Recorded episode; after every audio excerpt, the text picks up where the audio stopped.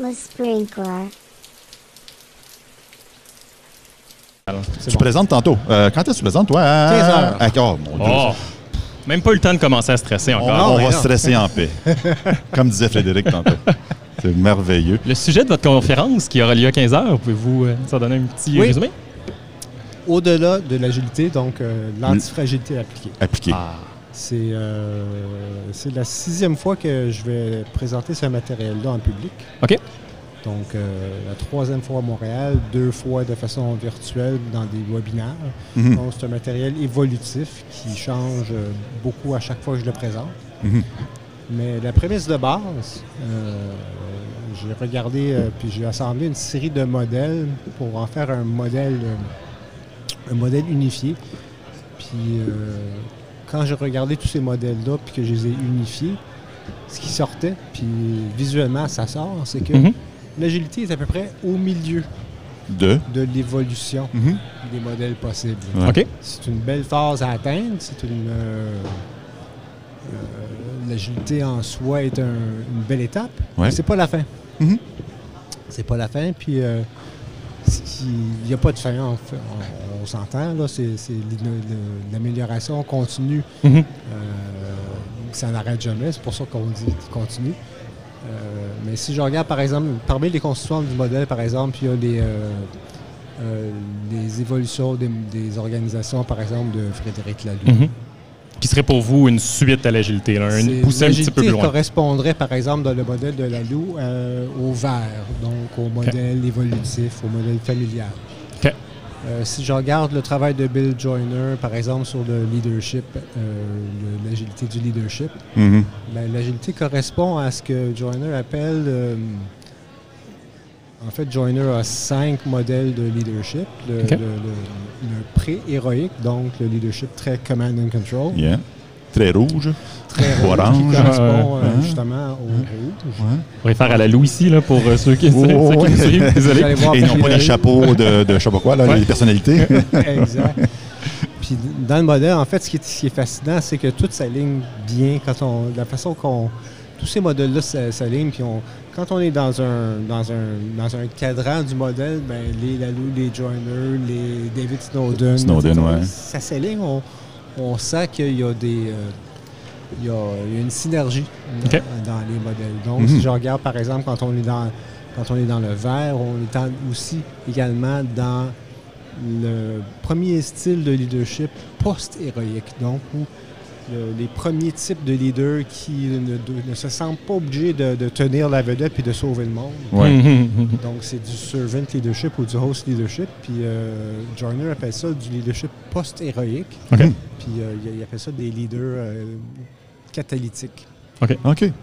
Donc, qui, sont, qui agissent comme catalystes pour leurs équipes. Puis il y a deux autres après ça. Les leaders catalytiques sont les premiers leaders qui peuvent encourager l'agilité dans leurs équipes et dans leurs organisations. Mhm.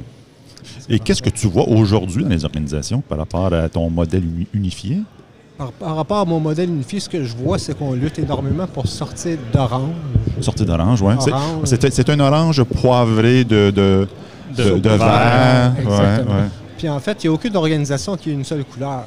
Oui. Aucune organisation, c'est un... Ça varie. Ça ça, ça varie. Il y a une couleur dominante avec des sous-couleurs avec souvent. des sous-couleurs, Ouais, ouais. puis avec euh, également, euh, selon, selon euh, si, on, re- si on revient également au, au type de leader, il y a seulement 10% des leaders actuellement dans les, dans les entreprises qui sont post-héroïques.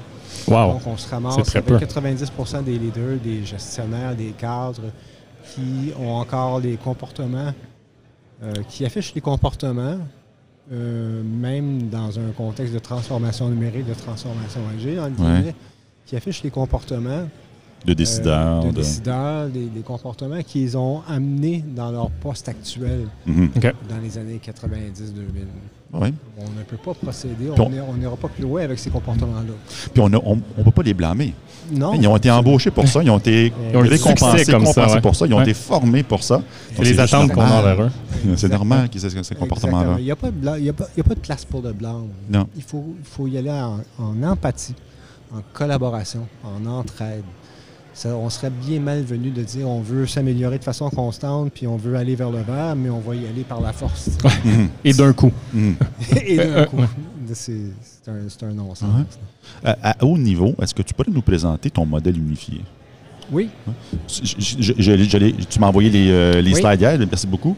Euh, J'ai vu que c'est sous forme de Nautilus. c'est un forme, Ouais. forme de Nautilus Ouais. parce Ouais. que le- Nautilus. Très, très, très, très Fibonacci. c'est- Ah, le, le, le, le- L'espèce le- de coquillage, ouais. C'est bon, Ouais. excusez.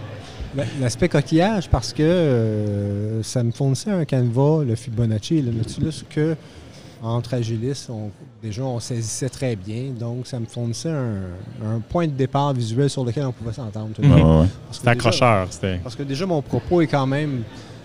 Je ne l'amène pas de façon. euh, je veux pas que mon propos soit diviseur. C'est pas un propos euh, de, de dénigration. C'est Mhm. pas un propos négatif. C'est un propos de découverte. C'est un propos Ouais. de découverte. Mhm. C'est un propos de découverte ensemble. C'est un propos.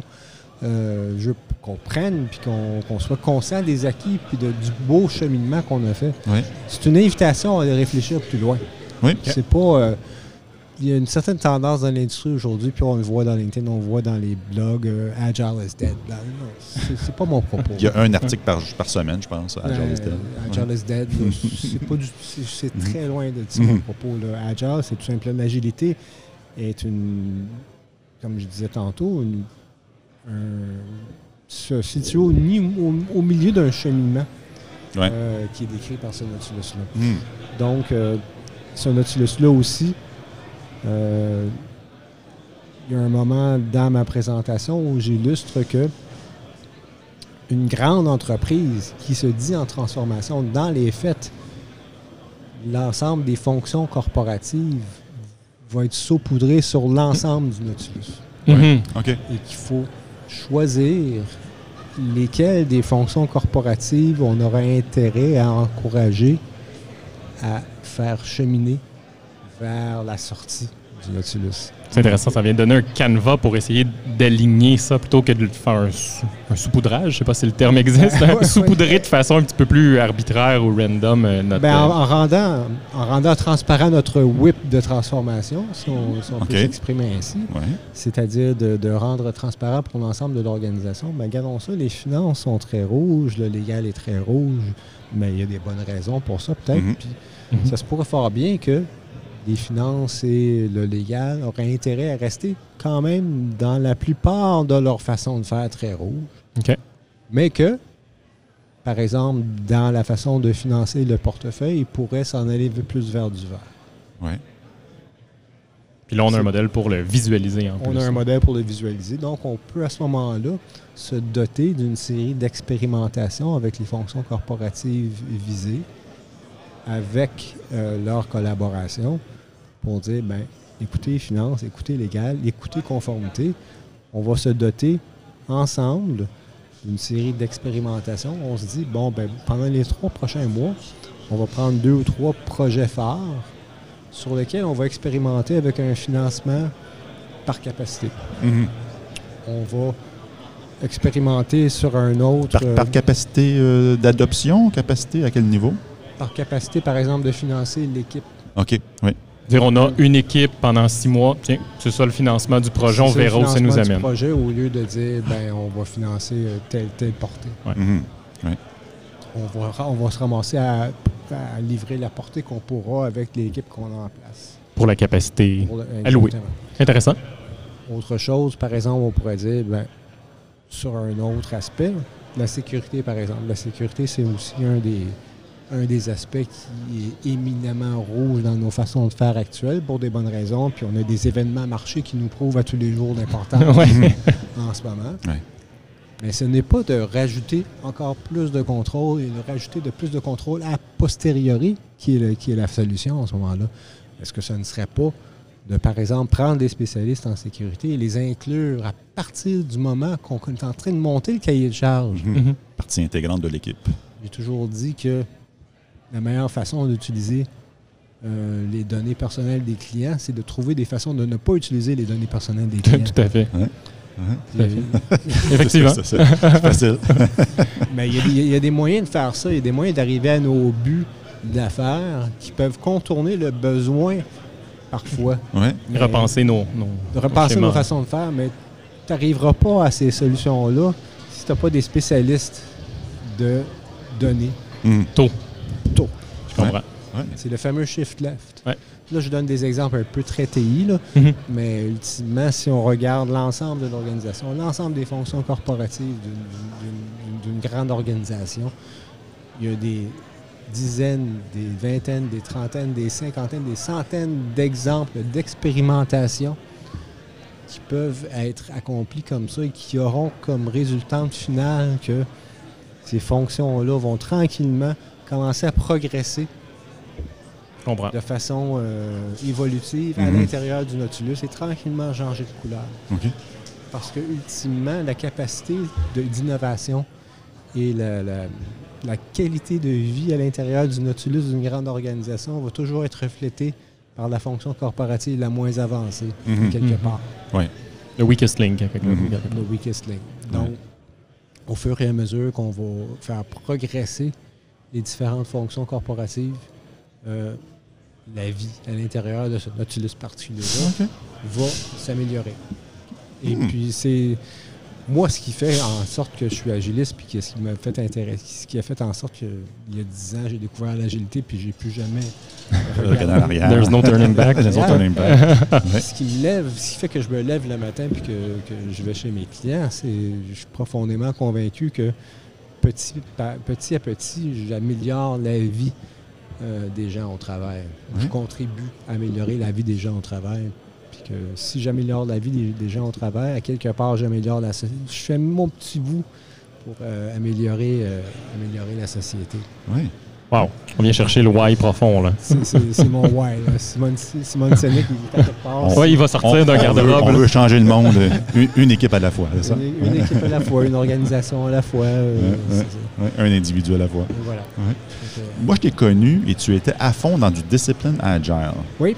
Euh, quelle est l'influence de DA dans le Nautilus ou dans le, dans le modèle unifié? Euh, DA vient jouer un rôle assez fondamental parce que la façon qu'on va progresser dans le Nautilus, euh, DA, DA donne le mécanisme Oui. sous forme d'option. Mhm. Euh, la façon qu'on va pouvoir avancer dans le Nautilus, ce n'est pas en répétant une façon de faire qu'on a toujours faite, c'est en étant conscient des possibilités, Ouais. des options. C'est là que je viens, c'est là aussi que Taleb, Nico- de Nassim Nicolas Taleb, euh, l'auteur du Signe Noir puis de Antifragile, Mhm. d'où le, le- le titre de, De la conférence, ouais. euh, vient euh, l'influence euh, de Taleb vient dans le titre. Puis Taleb, ce que, ce que Taleb dit de, de très profond, Taleb c'est un ceux qui le connaîtraient moins, Taleb c'est un ultimement c'est un, un négociateur euh, en valeur en, en- en produits dérivés, OK. OK. en produits dérivés, philosophe et flâneur en même temps, mais lui s'est enrichi. Oui, oui, C'est- excellent comme titre. flâneur, oui. Moi, je change mon titre aujourd'hui. Ah, moi, Après je- Iconoclaste, il y a quelques minutes, on a un flâneur. Flâneur, Ouais, Plein de c'est, termes euh, Iconoclaste flaneur. Iconoclaste flâneur. Ça te va bien. Eric? Absolument. Sur LinkedIn demain. Où l'on stresse, où l'on stresse en paix. Désolé. Oui, il n'y a pas de problème. C'est ça être va- Il y a, il y a toujours un petit peu de dérapage à gauche, à Sur, sur droite. le sprinkler, absolument, oui. Fait que même que j'ai perdu le fil. Là. Euh, Euh, Vous étiez au niveau de Nicolas. euh, Oui, c'est ça. Lui, donc, euh, lui, euh, il est devenu immensément riche lors de la grande crise financière de 2008 parce que Mm. ça faisait des années et des années qu'il poursuivait une stratégie d'investissement basée sur des produits dérivés. Mhm. Il, est- il était assis devant ses ordinateurs jour après jour, heure après heure, mois après mois, à prendre des micro-pertes constantes. Mais la fois qu'il avait raison, il avait raison. Pas à peu Pas près. pam. Ouais, ouais, ouais. Puis ça a donné quand puis il était, il était euh, à découvert sur euh, un paquet d'affaires en 2008 qui a fait en sorte qu'il avait vraiment pris des gageurs contre l'économie en 2008. là. C'est, c'est- c'est lui qui est dans le film euh, The Big Short? Non, c'est- ben, Non? ça- son approche ressemblait un Ouais, peu euh, aux mêmes prémices de base là, que fait que finalement il se promène en jet privé depuis. Là. C'est quand même pas si mal d'être flâneur en jet Ouais. privé au final. hein. fait qu'il flâne en jet privé. Moi, je, je choisis la simplicité volontaire. Moi- moi aussi. Donc, euh, oui. Bon, c'est bon. On, on le voit par le my- gear that's aujourd'hui. my là. story. And I'm sticking to it. Puis qu'est- qu'est-ce qu'en pense euh, Scott? Scott Ambler?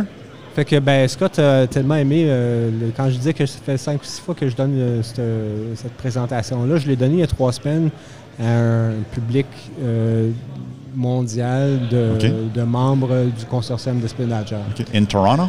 Non, c'était tout simplement euh, à partir de chez moi. C'était un Ah, webinaire. un webinaire. Ah, wow. OK, Un webinaire. Puis il m'a demandé de le donner à Despionage Day aussi. OK. Fait que je suis en train de, de- de- carrément de le corrompre dans mes idées d'antifragilité parce Ah. que je l'ai convaincu. Je lui dis, garde ça.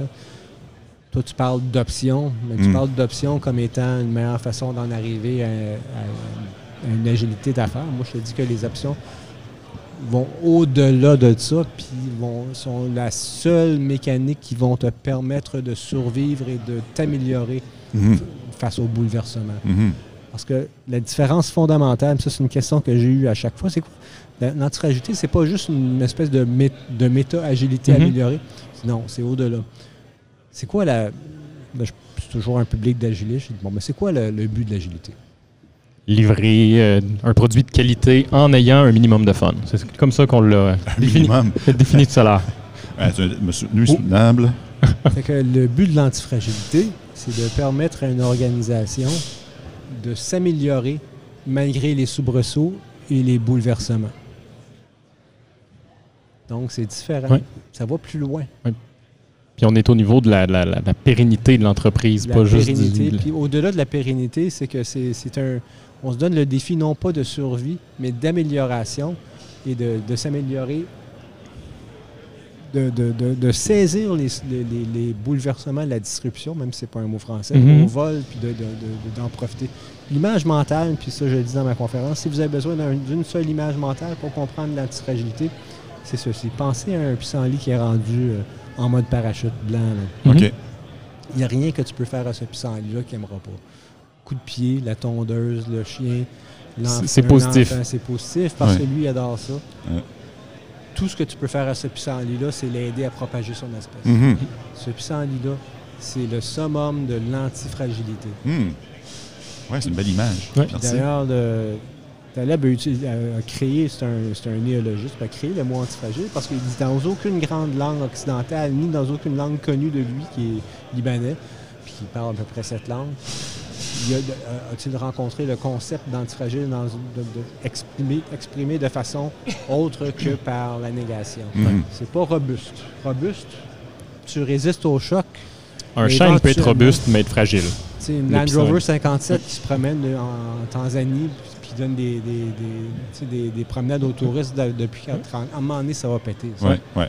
J'ai ouais. une image de ça dans la conférence. Ouais. Un stress ball en caoutchouc, c'est résilient. Mhm. Mais un résilient, tout ce que tu, tu fais juste revenir à ton état Mhm. de départ. départ, oui. Antifragile, comme notre pissenlit, tu, tu- tu pars d'un seul pissenlit, puis tu peux te ramasser avec un champ de pissenlit à Mhm. cause de bouleversements puis d'événements qui seraient autrement perçus comme négatifs. Mhm. Ouais, c'est unique. Intéressant. Excellent- Excellente image. Que C'est cette image-là euh, qu'il faut. euh, puis c'est simple, puis tout le monde comprend ça. Dès, dès l'enfance, on comprend l'antifragilité. Tu peux les voir partager la même image lors de ta session Oui. cet après-midi. Oui, ça. Ouais. Ça, puis euh, quelques, quelques anecdotes de voyage à l'aide de passeports, puis de, de différents documents. Je, je fais du storytelling à l'intérieur de la conférence. Ah oui, OK. OK. Bon, intéressant. Mathieu? Mathieu, euh, Non, pas Mathieu. Mathieu. On a un public de Mathieu ici, mais c'est un nom assez, assez commun. Euh, le public cible de ta, de ta conférence, tu t'adresses à qui? De façon euh, bien honnête, je m'adresse pas nécessairement à des gens qui euh, sont ici euh, parce qu'ils s'intéressent à l'agilité depuis trois ou quatre mois ou euh, qui veulent comprendre l'agilité. Je m'adresse à ceux d'entre nous euh, qui commençons à avoir, euh, à nous questionner sur les- la pertinence de notre démarche après 3, 4, 5, 10 ans. Public averti, public qui s'interroge, Qui public qui ont du vécu. qui ont du vécu, Mhm. qui, euh, qui veulent aller plus loin, euh, qui veulent préserver les acquis, Ouais. euh, qui ne sont pas un public de Agile is Dead. Venez pas à ma conférence si vous voulez entendre que Agile is Dead, c'est pas ça que je dis. En fait, ça- ça- on peut faire de la méta antifragilité même sur l'agilité, si on veut. là. Comment, comment l'agilité peut devenir antifra- antifragile Ben, et, peu... elle-même se transformer en pissenlit. là? Exactement. Mm. Ouais, je viens de tomber dans un Inception, désolé Rick. Oui, oui, ça- non, ça- c'est- je, je, je là. L'hamster est en train de... toupie? Ben, ben, films puis je pense que c'est un, objectif en fait de, de tout ça, puis quelqu'un qui assiste à, à votre conférence tombe dans ce mindset-là, parce que même le simple fait de réfléchir à ça, amener des modèles, faire du storytelling, y aller Ouais. avec des images fortes, Ouais. on, on revient à des, des- des outils que vous utilisez tous les jours dans votre quotidien, dans votre bagage de 10 ans, et puis on essaie de l'appliquer pour le projeter vers le futur, puis let's go, on se rend plus loin que l'agilité. Moi, c'est ça que je comprends. Exactement. Mais de, dans, en préservant, comme je dis toujours, le, le- le cœur, puis le- le- l'esprit. puis euh, en fait, c'est l'agilité comme telle, c'est on- peut se rendre compte qu'on n'y tient pas nécessairement tant que ça. Moi, ce qui me lève le matin, c'est pas l'agilité, c'est le bonheur au travail. Exact. Fait que Ouais, je pense que ça va être un thème récurrent aujourd'hui. Qu'on dit que l'agilité n'est pas l'objectif. non, C'est un moyen, c'est un peut-être. moyen. Ouais. Ouais. Puis, fait que trouvons ce qui fait, euh, ce qui nous allume collectivement, puis trouvons des façons modernes, adaptées, puis soyons agiles dans notre, dans notre, dans notre agilité. Ouais. Puis Euh, Un autre Incep- Inception. Un autre Inception. On est en méta-Inception. Je pense que dans, dans le règne animal euh, ou végétal, à travers le pissenlit, etc., il y a- il y, a plein d'illustrations de, de l'antifragilité, mais dans le monde, euh, disons, euh, organisationnel, avez-vous des exemples d'entreprises qui, euh, qui, qui seraient ou seraient en voie de devenir antifragiles? Ça, c'est une excellente question. Euh, j'ai pas de. Puis même Taleb, j'ai pas d'exemple là, vraiment là, d'une. Le flagship de l'antifragilité. Le- c'est, plus dans des gestes au quotidien. Mhm. C'est euh, dans des gestes au. euh, des façons de faire au quotidien, des, euh, des, euh, des gestes parfois isolés. Parce que au même titre, quand, quand on regarde euh, la le- l'opale, le teal de, de la Loue, il y a tout le temps les mêmes trois ou quatre exemples qui reviennent. Mhm. euh, Morningstar, Patagonia, Ouais. blablabla. Mais dans le fond, il, il y a peut-être quatre entreprises qui sont super vraiment antifragiles. là. Euh, donc, c'est une, c'est une qualité euh, d'acte et de, de- de- de posture mentale qui est présente ou qui ne l'est pas. Mhm. Mais il n'y a pas. euh, n'y a pas vraiment là, de, de- comme tu dis, de, de flagship. Là, de, de- il y a des exemples du contraire, des anti, des anti, des anti-exemples qui abondent, euh, puis on les connaît tous. Puis je Mhm. refuse de, je refuse de renommer euh, Kodak puis Blockbuster puis de- c'est- des, des cas évidents. Ouais. les, les cas évidents. là, tu sais. Ouais, c'est des, il y, a des, il y a des pockets Il y a des- de- exact. d'o- d'opalité euh, Des- dans les organisations. Euh, Exactement. mais évidemment, côté système, si on rentre dans une pensée systémique, Ouais. euh, ils, ils plafonnent rapidement, voire même qu'ils se font euh, manger complètement par la culture dominante. Ben, exactement. Mhm. Si c'est pas soutenu, si c'est pas. euh, Mais on a tous été chez des clients, on a tous été en, sais, on a tous été dans des situations d'emploi. On a, on Ouais. a- moi, j'en ai vu. Ouais. J'en ai vu il y a 10 ans. J'ai été dans, des, dans une équipe pendant 3 ans là, qui était un pocket comme Mhm. une- Mhm. une- vraiment un- une manifestation de ça de- dans cette équipe-là. là. Ouais. On a livré là, cinq fois en production, par exemple, zéro anomalie. Ouais. On était un exemple. là. Puis à un moment donné, il y a eu un changement, puis on a été séparés. Puis Ouais. on a pu, dans cette entreprise-là, j'ai pu eu connaissance que ça a été atteint de nouveau. Mhm. Puis c'est drôle parce que je reviens à mon Inception de tout à l'heure, mais souvent ces, ces pockets-là sont très fragiles. Ça prend pas grand-chose pour faire exploser, exploser cette bulle-là, la ramener dans un contexte un peu différent, que ce soit changement organisationnel ou en tout cas peu importe. Euh, mais Tout à fait. on, on peut même ramener ce concept-là pour essayer de faire en sorte que cette bulle-là réussisse à être un petit peu plus, un petit peu plus fragile, un petit peu plus pardon, An- anti-fragile. Ouais. Euh, mais bon, c'est pas simple. Ce que je propose dans, comme solution à ça, euh, dans, dans ma conférence, c'est tout simplement il faut en arriver à générer de plus en plus. En fait, il faut en arriver à ce que de plus en plus de, de, de- de- de- de parties de l'organisation génèrent des options de façon euh, pérenne, de Mhm. façon soutenable, Mhm.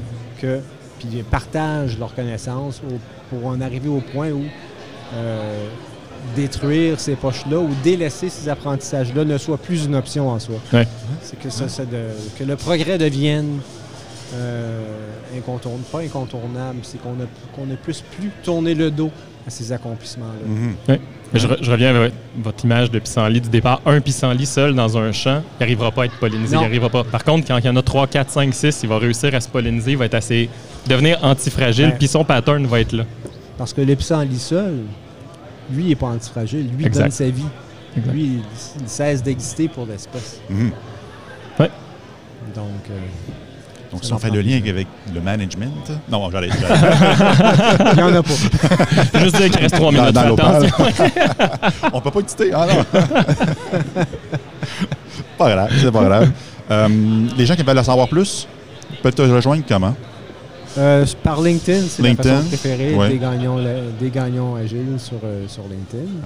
Génial. Euh, puis on a également, j'ai un, avec un collaborateur aux États-Unis, en fait, tout ceci va devenir, le- va être le sujet d'un livre qu'on est en train Oh, de wow. rédiger. Un scoop. Félicitations. Oui, un scoop. Euh, le livre disponible quand? Sur quel Euh, format? Fin 2020. Probablement va apparaître, en- par, euh, va apparaître de façon itérative agile sur LeanPub Ah, ouais. ou une Ouais. plateforme du genre. Ça a du sens. Euh, on peut en voir des extraits où, en fait, euh, on va voir à quoi ça va ressembler sur le site antifragileenterprise.org. Déjà, déjà disponible? Déjà disponible. oui. Dis-le encore. Anti? Antifragileenterprise, un mot, point .org. .org.